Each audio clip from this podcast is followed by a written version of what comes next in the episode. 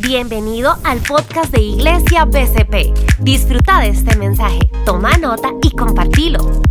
Hola familia, gracias por acompañarme, gracias por estar con nosotros un fin de semana más de familia BCP. Ya casi volvemos de forma presencial. Vieron el anuncio que tenemos para ustedes. Prepárense, traigan a su familia. Vamos a tener todos los cuidados necesarios para hacer de este momento un momento chivísima, como siempre lo hemos hecho en las reuniones de familia BSP. Si esta es la primera vez que usted se conecta con nosotros, puede conocernos un poquito más a través de nuestra página web www.familiavsp.com. Ahí puede encontrar blogs, puede encontrar artículos, puede encontrar podcast, puede encontrar consejería, puede encontrar muchos mensajes más y videos que sean de edificación para usted y para todos los miembros de su familia. Quiero contarle que bueno, seguimos en esta serie llamada Siendo Restaurados, una serie que ha estado demasiado chiva y a mí me ha encantado. La verdad es que lo que dice el profeta Joel ha sido demasiado bueno y hemos conocido el proceso desde la debacle del pueblo de Judá hasta el inicio de la restauración que fue lo que vimos la semana pasada. Y hoy vamos a estar hablando de algo súper chiva y quiero contándole, empezar contándole una pequeña historia. No sé si a usted le pasaba lo mismo, pero a mí me pasaba que cuando era Navidad, en Navidad, en la familia de mis abuelos o en la familia de mi mamá y mi papá, siempre debajo del árbol poníamos todos los regalos. Poníamos todos los regalos debajo del árbol, llegaban los papás a poner los regalos, los acomodaban y una persona de la familia empezaba a repartir esos regalos. Decía, por ejemplo, del papá de Andrés para Andrés, ¿verdad? Entonces así se iban repartiendo todos los regalos después de medianoche y durábamos como tres horas en ese proceso. Cuando estábamos más chiquitillos habían cada vez más regalos. Y siempre había un momento especial un momento espectacular, un momento diferente. Este momento era el momento del último regalo. Porque los papás intencionalmente acomodaban el mejor regalo que tenían para sus hijos de último. Aquello que tal vez teníamos años pidiendo o meses pidiendo, llegaba en ese último momento.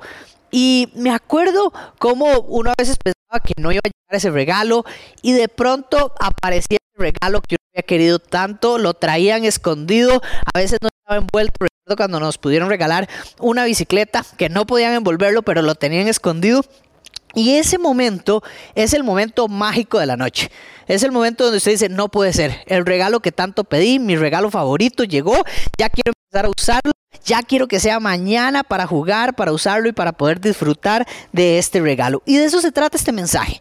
Vamos a hablar de ese momento cúspide, ese momento de emoción, ese momento donde llega el mejor regalo. Y, así, es, así hay muchas cosas en la vida. Yo creo que todos hemos pasado por momentos donde decimos, este es el verdadero momento. Este es el momento. Y me encanta esa parte. Otra, otra historia particular fue el día de mi boda. Recuerdo el día de mi boda hace tres años y un poquito más. Y para mí el momento más histórico, el momento épico, es ese momento donde yo no había visto a mi esposa, donde no la había visto vestida con el vestido de novia y a uno le dicen, no la puede ver, no la puede ver, no la puede ver. Y llega ese momento donde uno está ya en el altar viendo hacia atrás y aparece ella. Ese es el momento, es el momento más chuzo de la boda, es un momento increíble y definitivamente hay pocos momentos que se parecen a ese. Y de eso se trata el mensaje de hoy, de un momento especial de parte de Dios para todos nosotros en el que Él dice, este es el momento. Este es el momento que tanto habían esperado. Porque este momento del que les voy a hablar es un momento que no solo nosotros hemos esperado. Es un momento que había esperado el pueblo desde el Antiguo Testamento. Es un momento que habían esperado los discípulos cuando estaban con Jesús. Es un momento que incluso Jesús estaba esperando que sucediera. Y este momento llega.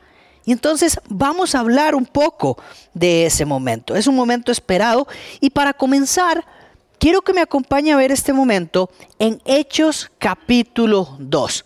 Y usted me dirá, suave Andrés, no vamos a estudiar Joel, pero estamos estudiando Joel. Tranquilo, vamos a ir a Hechos capítulo 2 eh, y vamos a ver un versículo muy interesante, porque vamos a leer del versículo 1 hasta el versículo 21 de Hechos capítulo 2. Y después de eso vamos a ver por qué llegamos a Hechos. Entonces le leo. Dice Hechos capítulo 2 del versículo 1 al versículo 21. Cuando llegó el día de Pentecostés, estaban todos juntos en un mismo lugar. Y de repente vino del cielo un ruido como el de una ráfaga de viento impetuoso que, llegó, que llenó toda la casa donde estaban sentados.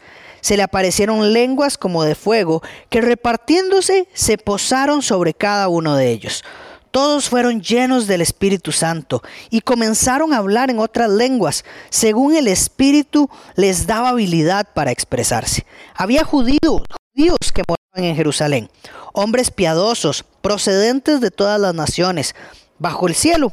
Al ocurrir este estruendo, la multitud se juntó y estaban desconcertados porque cuando uno los oía hablar en su propia lengua, porque cada uno los oía hablar en su propia lengua estaban asombrados y se maravillaban, diciendo, miren, ¿no son Galileos todos estos que están hablando? ¿Cómo es que cada uno de nosotros los oímos hablar en nuestra lengua, en la que hemos nacido? Partos, medos, elamitas, habitantes de Mesopotamia Judea y Capadocia, del Ponto y de Asia, de Frigia y Pánfila, de Egipto y de las regiones de Libia alrededor de Sirene, viajeros de Roma, tanto judíos como prosélitos, cretenses, árabes, los oímos hablar en nuestros propios idiomas de las maravillas de Dios. Todos estaban asombrados y perplejos, diciéndose unos a otros, ¿qué quiere decir esto? Pero otros se burlaban y decían, ah, están borrachos. Entonces, Pedro, y ojo con este nombre, porque va a ser alguien de quien voy a hablar muchísimo hoy.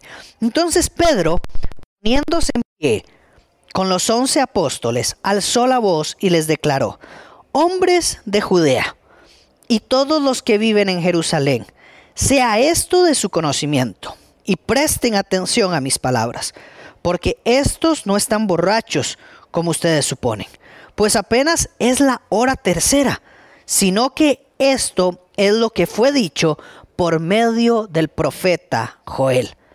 Y Joel dijo, y sucederá en los últimos días, dice Dios, que derramaré de mi espíritu sobre toda carne, y que sus hijos y sus hijas profetizarán, sus jóvenes verán visiones, sus ancianos soñarán sueños, y aún sobre mis siervos y sobre mis siervas derramaré de mi espíritu en esos días, y profetizarán, y mostraré prodigios arriba en el cielo y señales abajo en la tierra, sangre, fuego y columna de humo.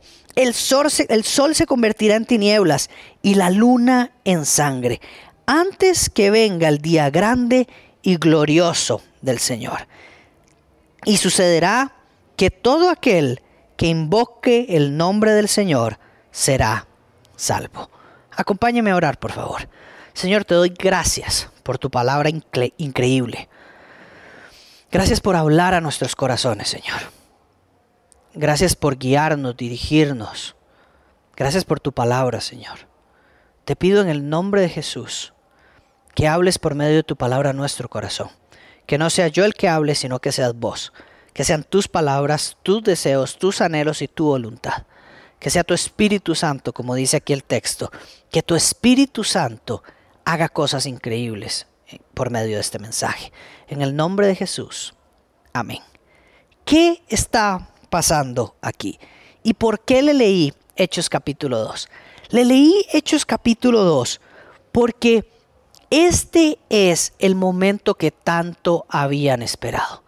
Este es el momento que todos estaban esperando. Este es el momento en el que en el Antiguo Testamento se había dicho que Dios iba a derramar su espíritu sobre el pueblo. Este es el momento en el que Jesús había dicho que les conviene que me vaya, porque les dejaré al Espíritu Santo que será su ayudador, que los convencerá de pecado, que los convencerá de todo mal, que los consolará y que estará con ustedes.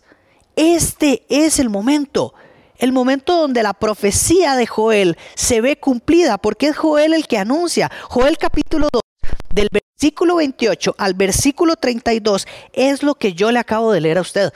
Y por eso he querido ir a Hechos, porque curiosamente este texto que Joel había dicho hace cientos de años, Pedro lo utiliza el momento en que se llega a dar la manifestación total del derramamiento del Espíritu Santo. Y eso es demasiado, demasiado chiva.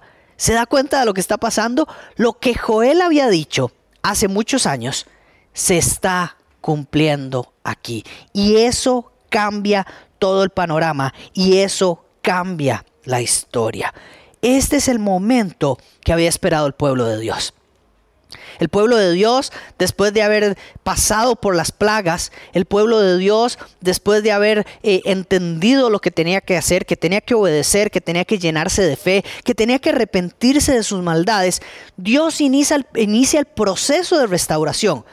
Pero para poner la cereza del pastel en ese proceso de restauración, el Señor les dice, llegará el día en que yo derramaré mi propio espíritu sobre ustedes. Mi propia presencia estará con ustedes. Tal vez para ustedes esto no tiene sentido, pero para un pueblo que había anhelado toda la vida estar con Dios, tener a Dios, que buscaba a Dios yendo a la montaña, que tenía que ir donde un sacerdote para escuchar a Dios, que tenía que ir a un templo para escuchar a Dios. Estas palabras significaban demasiado, porque la presencia del Dios viviente, del Dios todopoderoso, no iba a apartarse de ellos nunca más. Y eso les iba a traer una restauración permanente, una protección permanente y una provisión permanente para todas las necesidades. Y eso es lo que vivimos usted y yo hoy. Por eso este mensaje tiene una relevancia eh, impactante, porque era el anhelo del pueblo de Judá, era el anhelo del pueblo de Dios. Y el anhelo del pueblo de Dios, Dios lo prometió, Dios lo profetizó, y aquí vemos el resultado de ello.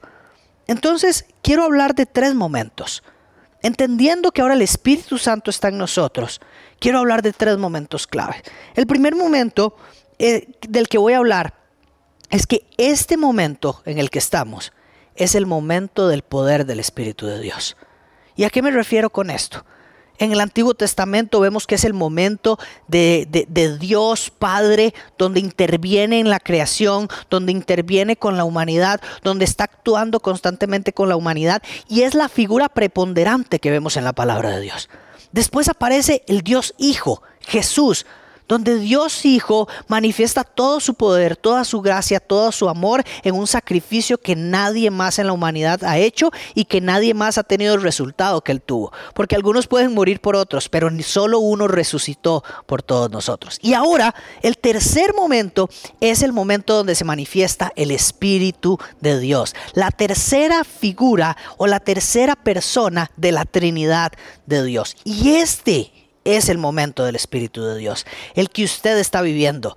Usted está viviendo el momento del Espíritu de Dios. Y eso es demasiado importante. Por eso aquí el primer elemento acerca del momento de Dios es el cuándo. Bueno, ¿cuándo se da este derramamiento? Este derramamiento del Espíritu Santo se da después de la obediencia, después de la fe, después del arrepentimiento, pero también se da después de la presencia de Jesús.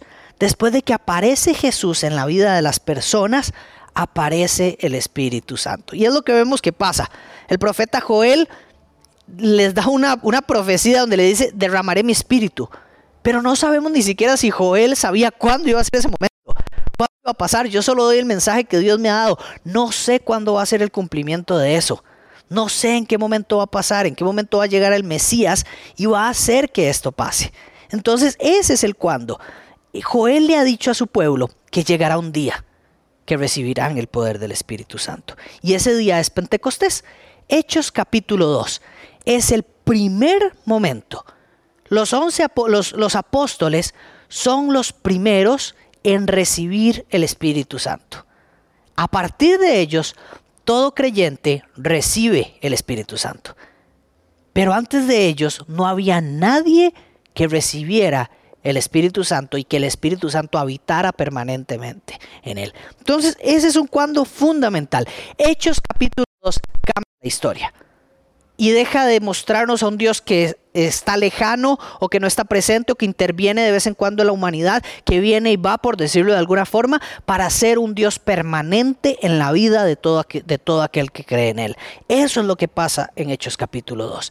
Dios da el mejor regalo de todos. Dios se guarda ese momento para hoy, para que usted disfrute del mejor regalo de todos.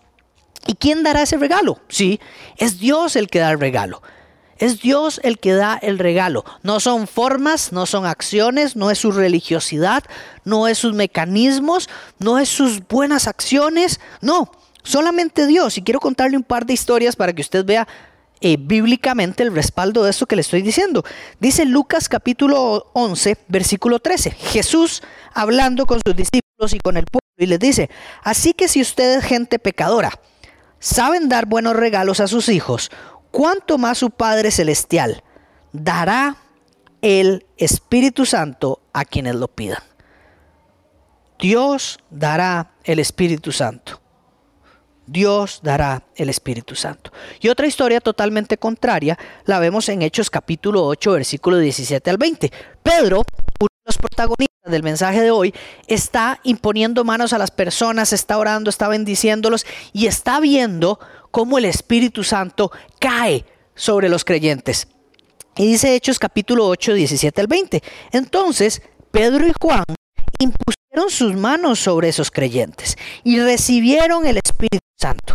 Y ojo lo que pasa ahora. Aparece un hombre llamado Simón y dice, cuando Simón, que era un mago que había por ahí, vio que el Espíritu se recibía cuando los apóstoles imponían sus manos sobre la gente, les ofreció dinero para comprar ese poder. Simón el mago aparece que sea y dice, yo necesito poder porque están haciendo cosas maravillosas. Por favor, ¿cuánto tengo que pagar tener ese poder? Y Pedro le da esta regañada. Si usted no conoce muy bien el carácter de Pedro, bueno, lea los evangelios. Es alguien que es arrancado, apasionado, un amor ferviente por el Señor y que eh, se rápidamente, se enciende mecha corta, como diríamos acá, y Pedro le pega esta regañada a Simón y le dice, ¿quién se cree usted? Esto no se puede comprar, esto solo lo puede dar Dios. Y de eso se trata. Dios es el único dador del Espíritu Santo, porque es su propio Espíritu. Y Pedro también eh, en Hechos nos muestra a quiénes da Dios el Espíritu Santo, porque el Espíritu Santo marca un antes y un después y marca el propósito. Y por eso hoy le he dicho, este es el momento, porque este es el momento de ver las promesas de Dios cumplirse. Decía Jesús que a todo el que pida al Espíritu Santo le será dado. Entonces el Espíritu Santo a quienes les es dado? A todo aquel que lo pida. Si usted ha tenido dudas en algún momento de qué es el Espíritu Santo, ¿Y qué hace el Espíritu Santo? ¿Y a quiénes es dado el Espíritu Santo? Hoy estamos hablando de ello. El Espíritu Santo es el Espíritu de Dios. Es toda la potencia de Dios. Es todo el poder de Dios. Es toda la divinidad de Dios en su Espíritu permanente en la vida de todo aquel que le pide el Espíritu Santo. ¿Y a quiénes va dirigido? Sí, a todos. Y este todos aunque Jesús se lo había dicho a, mi amigo Pedro, Pedro no lo había comprendido. Pedro creía que era solo para los judíos. Pedro creía que era solo para aquellos que eran el pueblo de Dios. Y recuerdo cuando dice en Génesis capítulo 12 que le dice Dios a Abraham, Abraham, y serás de bendición para todas las familias de la tierra. Esto incluye a los que no son judíos. Todas las familias de la tierra incluye a los que no son judíos. ¿Cuándo se iba a dar esa promesa? ¿Cuándo se iba a dar el cumplimiento? Este es el momento. El momento del Espíritu Santo marca el tiempo en el que la bendición de parte de Dios y la herencia de parte de Dios será entregada a todas las naciones de la tierra. Y eso es demasiado chiva. Vemos Hechos capítulo 11, una historia demasiado buena de Pedro, donde Pedro está un poco cerrado en que eh, es solo para los judíos el Espíritu Santo, la salvación es para los judíos y se dedica a predicar solamente a los judíos y tiene una visión, tiene una visión que el Señor le muestra que ahora todas aquellas cosas que parecían o que antes se creía que eran impuras, ya nunca más son impuras. Y como se da esta visión, Pedro va a visitar a Cornelio Y Cornelio siendo alguien que no es judío, Cornelio siendo alguien que es un gentil, alguien que no pertenece a la raza judía, al pueblo de Judá o al pueblo de Israel, recibe al Espíritu Santo. Él ve ahí que recibe al Espíritu Santo y él dice, ¿qué está pasando? Esto ya no es solamente para unos.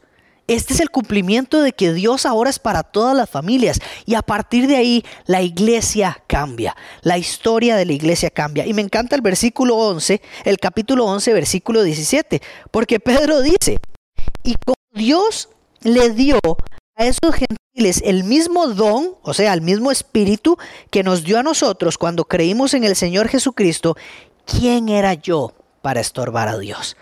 Aquí es cuando cuestionan a Pedro y le dicen, suave toque, pero ellos no son judíos. ¿Cómo es que tienen el Espíritu Santo? ¿Cómo es que usted fue a predicarles? ¿Cómo es que usted fue a enseñarles? Y Pedro les dice, yo vi que Dios les dio el mismo Espíritu que yo tengo. ¿Quién soy yo para decirle a Dios a quién dárselo y a quién no? ¿Quién soy yo para estorbar a Dios? Me encantan las palabras de Pedro. ¿Quién soy yo para estorbar el plan de Dios? ¿Quién soy yo para creer que el mensaje es solo para unos? ¿Quién soy yo para creer que, que una persona en la calle no merece recibir el mensaje? ¿Quién soy yo para creer que un niño no puede escuchar el mensaje? ¿Quién soy yo para creer que solo los de una edad, que solo los de un lugar, que solo los de un tipo de iglesia, que solo mis amigos? ¿Quién soy yo para creer ese tipo de cosas si el Señor ha dicho que la bendición ahora es para todas las personas, de toda etnia, de toda nación, de toda tribu y de toda lengua? El Espíritu Santo marca ese momento. Y este es el momento en el que usted y yo tenemos que hacer todo lo posible para no estorbar en que el mensaje de Dios y el Espíritu de Dios, ese don que nos ha dado a nosotros, llegue a todas las familias de la tierra. Este es el momento. ¿Y qué provoca este momento? ¿Qué provoca este momento en las personas? Dice el profeta Joel, sus jóvenes, sus hijos y, sus hijas profetizarán. Sus jóvenes verán visiones. Sus ancianos soñarán sueños. ¿Qué provoca el regalo de Dios? Primera de Corintios capítulo 12 del versículo 1 al 12, usted puede encontrar una lista enorme de los dones de Dios. ¿Qué es lo que provoca el Espíritu de Dios? El Espíritu de Dios provoca dones que nunca habían sido expuestos que se desarrollen. Cosas que nunca habían pasado que empiecen a pasar. Que alguien pueda predicar a miles. Que alguien pueda sanar. Que alguien pueda eh, orar por otros y ver transformación. Eso pasa en este momento en el que el Espíritu Santo llena a su iglesia, o sea, a todos los creyentes, de dones, de talentos y de habilidades que provienen de Dios para que estemos enteramente equipados para realizar la obra que Él nos ha comisionado a hacer. Este es el momento para vivir los dones de Dios. Este no es el momento para que usted eh, se dedique solo a algunas cosas terrenales. Este es el momento para que usted viva los dones de Dios y viva las cosas espirituales aquí en la tierra. Este no es el momento solo para vivir para mí. Este es el momento de poner en práctica los dones y las habilidades espirituales que Dios me ha dado para transformar el mundo y para llegar, llevar luz a lugares donde nunca ha sido llevado. Este es el momento de los dones espirituales. Este es el momento. Y aquellos que dicen, uy, es que los dones espirituales ya han cesado, eso es un mito. Eso es una mentira. Y eso es algo que Satanás quiere que nos creamos para que dejemos de vivir el momento de los dones espirituales. Este es el momento de vivir los dones espirituales que Dios te ha dado. Es el momento de enseñarle al mundo cuáles dones Dios te ha dado. Si tienes el don de predicar, ¿qué está esperando? Si usted tiene el don de cantar, ¿qué está esperando? Si usted tiene el don de ser un adorador, ¿qué está esperando? Si usted tiene el don de sanar enfermos, ¿qué está esperando? Si usted tiene el don de, de, ser hospitalario, de servir a los demás, de ayudar, ¿qué está esperando? Si usted tiene el don de administrar en la iglesia, ¿qué está esperando? Este es el tiempo de poner los dones que Dios ha dado en práctica. Para este tiempo usted ha nacido. No para un tiempo después, no para un tiempo que pasó hace años, no para el tiempo de Pedro, no para el tiempo de sus hijos. Es hoy cuando usted pone en práctica sus dones. Es hoy cuando usted se activa. Es hoy cuando usted se mueve. Es hoy cuando usted como Pedro, inmediatamente después de recibir el Espíritu Santo, empieza a hablar delante de las autoridades, empieza a predicar, empieza a enseñar y empieza a ver la mano de Dios con los dones que Dios había puesto en él. Pedro llevaba tres años esperando porque sus dones se activaran. Y llegó el momento. Y el momento también ha llegado para usted. No para que esté cruzado de brazos viendo esta transmisión. No para que esté cruzado de brazos sentado en una banca. No para que esté cruzado de brazos criticando desde la, desde la barrera.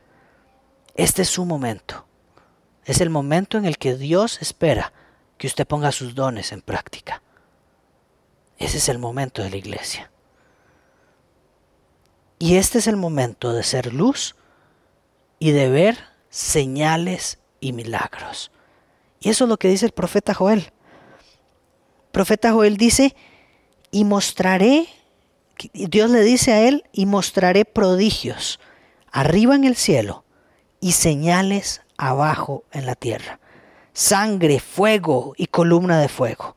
El sol se convertirá en tinieblas y la luna en sangre antes que venga el día grande y glorioso del Señor.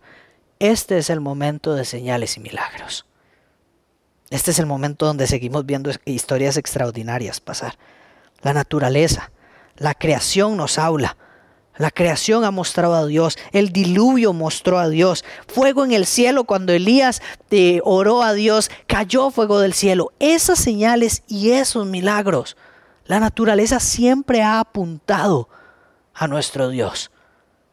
La naturaleza siempre ha apuntado al maravilloso poder y la provisión que tiene Dios. La estrella que apuntaba a dónde iba a nacer el rey más importante del mundo, el rey Jesús. La estrella que apuntaba a Jesús. La oscuridad del día de la cruz.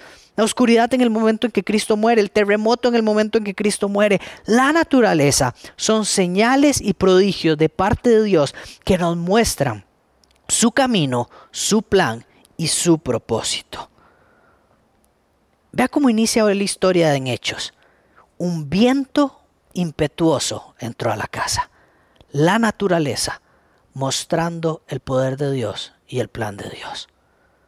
Hoy las señales que vemos de parte del Señor hay que entenderlas, hay que analizarlas, hay que estudiarlas y seguir creyendo que el Señor se muestra a través de señales y prodigios. Pero también lo hace a través de la humanidad.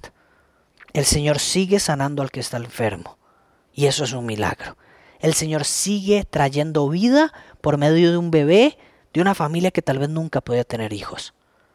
El Señor simplemente sigue trayendo vida a través de muchos bebés. Y eso también es un milagro. El Señor sigue restaurando las áreas de las vidas de muchas personas. El Señor sigue sacando personas de las drogas y esos son milagros. El Señor sigue reconciliando matrimonios que estaban a punto de, divorciarse y esos son milagros. El Señor sigue sanando a miles y millones de personas que han sido contagiadas de COVID en este tiempo y esos siguen siendo milagros. El Señor sigue salvando y rescatando a personas que han tenido un accidente y esos son señales, prodigios y milagros. Este es el momento de ver los milagros. Este es el momento de ver las señales. Pero lo mejor de todo, los milagros en los corazones de las personas siguen pasando hoy. Este es el maravilloso momento en el que el Espíritu Santo hace milagros en los corazones de las personas. Y yo sé que tal vez usted está deseando un milagro en su corazón. Yo sé que tal vez usted está deseando sanidad. Yo sé que tal vez usted está deseando perdón. Yo sé que tal vez usted se ha sentido como un fracasado, como un perdedor, como alguien culpable, como alguien que nunca ha sido amado, rechazado por quienes más me aman. Pero este es el momento en el que el Señor puede hacer un milagro en su corazón y cambiar absolutamente todo eso. Los milagros de Dios sí ocurren en el cielo y en prodigios, pero los milagros más grandes de Dios eh, aparecen en lo íntimo.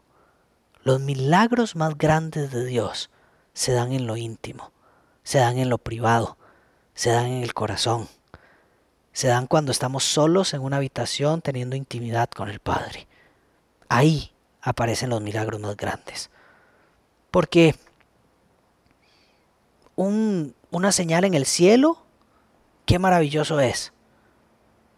Pero un cambio en el corazón es algo que solo Dios puede hacer. Y Él está haciendo esos milagros en este momento. ¿Cuál es el milagro que usted necesita hoy en su corazón? Le cuento una pequeña historia. Es la historia de Ricardo. Ricardo es un, un hombre ya grande. cuenta esta historia y dice, recuerdo ese día como si fuera ayer. Estaba sentado en la patrulla del carro esposado Escuchaba la sirena, no había nadie alrededor mío que me estuviera esperando, atendiendo o llorando porque yo estuviera en ese carro. Iba de vuelta a la cárcel, en donde había pasado mis últimos 22 años entrando y saliendo de esa prisión. Me fui de casa a los 15 años, creyéndome el más fuerte, el más héroe, el mejor de todos, el más poderoso. Me fui de casa. Y a mis 16 años empecé a vender drogas. Y a partir de ahí empezó un proceso interminable de entrar y salir de cárceles una y otra vez durante mis últimos 22 años de vida. Y aquí estoy una vez más camino a una prisión. Después de esto, Ricardo cuenta que acostumbrado a la vida de prisión, acostumbrado a estar ahí, tiene un enfrentamiento con otros reos y lo mandan a, un, a una prisión horrible, a una celda horrible que le llamaban el hueco. Ricardo es enviado a este lugar espantoso y dice que ahí, en su corazón, es el único momento, después de 22 años, en los que se vuelve humilde y reconoce que necesita la ayuda del Señor. Y en un clamor dice, Señor, si me sacas de esta con vida, dedicaré mi vida absolutamente a vos.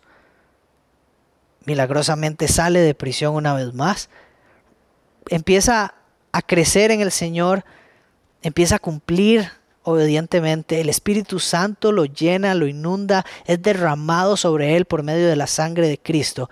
Y Ricardo cuenta hoy que dedica sus horas igualmente en prisión, pero ahora va a prisión cada tanto para enseñar a otros de su historia, enseñar a otros de su vida y contar lo que Dios hizo estando ahí adentro, llevando esperanza y llevando sus dones y sus habilidades hasta aquellos que hoy lo necesitan más que nunca.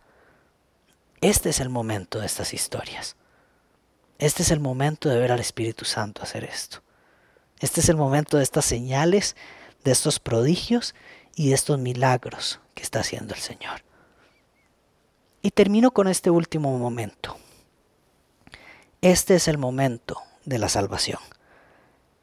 Dios le dice al profeta Joel, y sucederá que todo aquel que invoque el nombre del Señor será salvo. Todo aquel que invoque el nombre del Señor será salvo. Joel nos enseña aquí que en momentos de peligro sigue habiendo salvación. Que en momentos de desesperación sigue habiendo salvación. Y que en momentos de bienestar también sigue habiendo salvación. De eso se trata este momento que sin importar lo que usted esté atravesando o lo que su familia esté atravesando o lo que sus amigos más cercanos estén atravesando, hoy es momento de salvación. La salvación que no había anteriormente porque no había la gracia de Jesucristo. Hoy es el momento. Hoy es el momento en el que el Espíritu Santo está derramando salvación sobre las vidas de millones de personas en distintas partes del mundo. Y ese es el momento que nos ha tocado vivir. Y tal vez usted dice, ¿qué momento más triste me ha tocado vivir? ¿Qué momento más trágico el de la pandemia? ¿Qué momento más trágico de mi familia? ¿Qué momento más doloroso me ha tocado vivir? Le digo algo, usted ha vivido el momento más maravilloso de todos. Hace dos mil años empezó un momento histórico, un momento único, el momento donde la salvación se hizo disponible para absolutamente todos por lo que Jesucristo hizo en una cruz. Y este momento nunca puede ser el peor de todos, porque es el momento de salvación. y es el momento donde somos verdaderamente restaurados. Este es su momento. En medio de este momento de, del poder del Espíritu Santo, en medio de este momento del poder de las señales, los prodigios y los milagros, y en este momento de salvación es su momento de actuar, es su momento de moverse, este es un momento de poner los dones de Dios en acción y no dejarlos ahí encerrados, congelados y que no pase absolutamente nada con eso. Este es el momento de trabajar con todas sus fuerzas para ver las señales y los milagros de Dios ocurrir.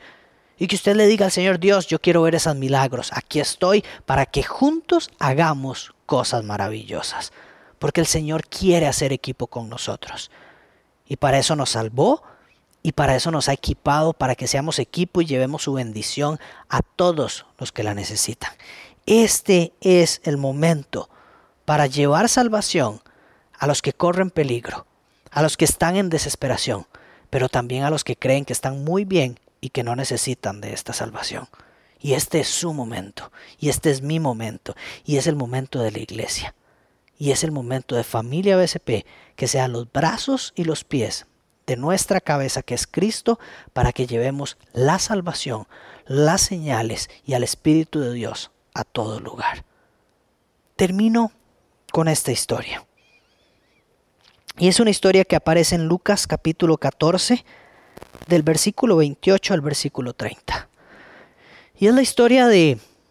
Es una parábola que cuenta Jesús. Jesús contaba algunas historias para que entendieran un poquito más de qué trataba el reino de Dios, de qué trataba su mensaje. Y, esta historia es muy particular porque Jesús dice, había un amo que tenía mucho poder, que tenía mucho dinero, y un día salió para conquistar otra tierra. Y cuando salió, dejó encargados de sus riquezas a tres personas, a tres siervos, a tres de sus eh, empleados de confianza. A uno dice que le dio un talento, que un talento representa una cantidad enorme de dinero. Aproximadamente 30 kilos de oro. Uno, 30 kilos de oro. Al otro dice que le dio 5 talentos. Y al último le dio 10 talentos. Cuando el, cuando, el, cuando el amo se fue, dice que hubo tiempos difíciles y muchos años después volvió el amo y se encontró con sus siervos, con sus empleados, con sus empleados y les dijo, bueno, ¿qué hicieron con aquellos talentos que les di? ¿Qué hicieron con lo que les di? Apareció el primero al que le habían dado más y dijo, yo lo dupliqué. Traigo el doble de lo que usted me había dado. Y el Señor le dijo, siervo fiel y justo. En lo poco has sido fiel, en lo mucho te pondré. Pasó el segundo y le dijo lo mismo. Yo también dupliqué sus ganancias. Yo también multipliqué y ahora tenemos el doble de lo que usted me había dado. El Señor Jesús le dijo, siervo bueno y justo. En lo poco has sido fiel, en lo mucho te pondré. Y finalmente llegó el último. Y le dijo, bueno, ¿y usted? Cuénteme. Y él dijo, yo tuve miedo, yo no hice nada, me dio miedo perder lo que me habían dado y yo lo enterré para cuidarlo, para que cuando usted viniera, usted no perdiera.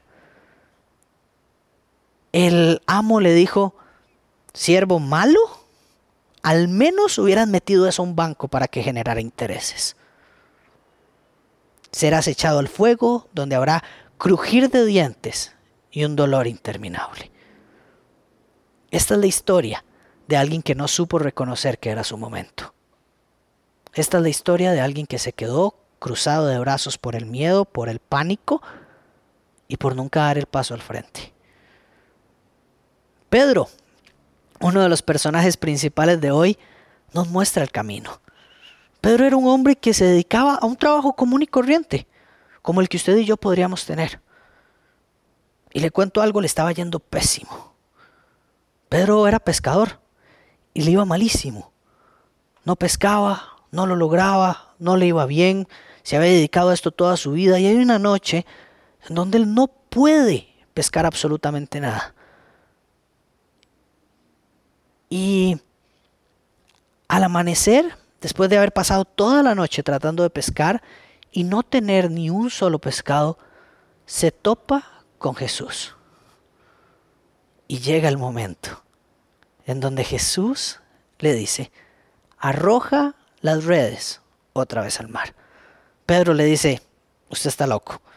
Llevo aquí toda la noche tirándolas. Usted no sabe cuántas veces las he tirado como para que usted me venga a decir que las tire de nuevo. No lo voy a hacer. Y el Señor Jesús le dice, arrójelas de nuevo. Pedro me echa corta, entre crujir de dientes, eh, ahí enojado le dice, bueno, ahí échelas, ¿qué perdemos? Pedro hace caso. Y los peces aparecieron como nunca antes. Dice la palabra de Dios que llenaron no solamente el barco que tenía Pedro, sino el, de, todos los amigos que lo habían llegado a ayudar. Que era tanta la cantidad de peces que habían logrado capturar que los botes se hundían. Este es el momento de Pedro. Pero lo mejor no pasa ahí. Lo mejor pasa cuando Pedro reconoce que este Jesús es su Salvador, que este Jesús es el Mesías y que este Jesús le hace una invitación que le hace a usted hoy también. Pedro, ya no pescarás más cualquier cosa, ya no trabajarás más en cualquier cosa. Ahora serás un pescador de hombres. Y entonces Pedro se vuelve loco y persigue a Jesús y decide ser un seguidor de Jesús porque se convertirá en alguien que ha hecho lo que Jesús acaba de hacer por él.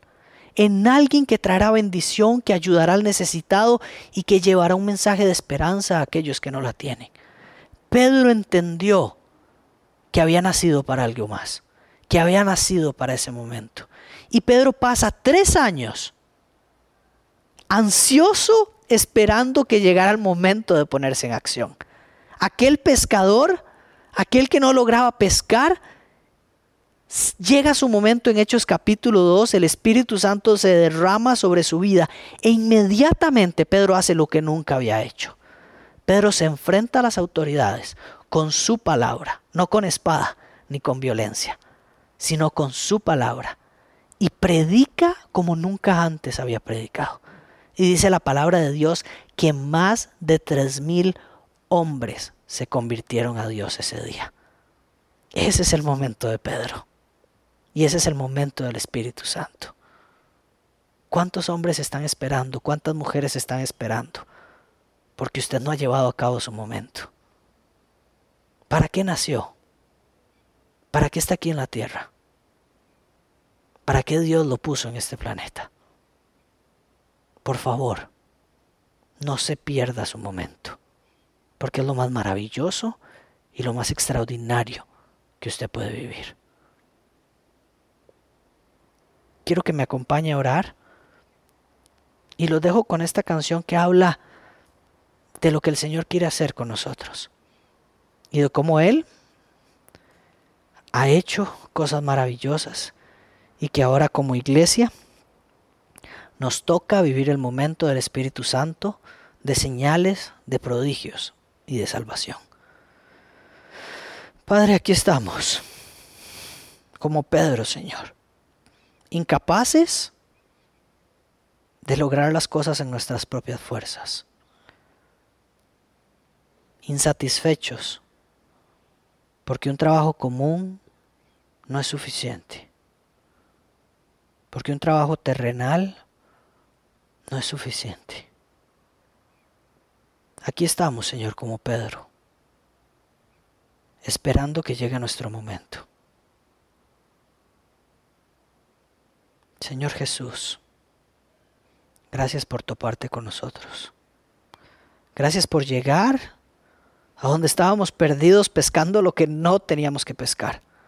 Gracias por sacarnos del bar, gracias por sacarnos de la fiesta, gracias por sacarnos de las adicciones, gracias por sacarnos de esas redes vacías que nosotros vivíamos echando al mar. Y ahora traernos a unas redes maravillosas donde llevamos el mensaje de salvación a hombres y a mujeres de todas partes. Jesús, no somos merecedores de este privilegio. No somos merecedores de vivir este momento. No somos merecedores de vivir tu gloria, ni tu gracia, ni tus señales prodigiosas, ni milagros extraordinarios. Y aún así nos has hecho parte. Espíritu Santo, creemos en vos. Creemos en que existís, creemos en que estás en nosotros, creemos que nos has llenado por completo y que todo el Espíritu de Dios está en nosotros. Creemos que tenemos el poder y la autoridad de Jesucristo para ver milagros, para sanar enfermos, para llevar tu palabra a los cautivos, para liberar a los presos, para liberar a los esclavos y para vivir el momento para el cual nos has diseñado. Dios, muéstranos el camino. Señor, hoy decido dar un paso al frente y no uno atrás. Hoy decido levantarme de esta silla. Hoy decido levantarme de dejar de ver esta transmisión y hacer algo con mi vida. Hoy decido cambiar la historia. Hoy decido vivir mi momento. En el nombre de Jesús quiero ser tus brazos y tus pies aquí en la tierra. En el nombre poderoso de Cristo te entrego y te pongo toda mi vida en tus manos. Y las vidas, Señor, de cada uno que ha tomado una decisión de vivir su momento. En el nombre de Jesús. Amén. Esperamos que este podcast haya sido de bendición para tu vida. Suscríbete, descargalo, compartilo y hagamos que la palabra de Dios llegue a más personas. Somos familia BCP. Vení tal como sos.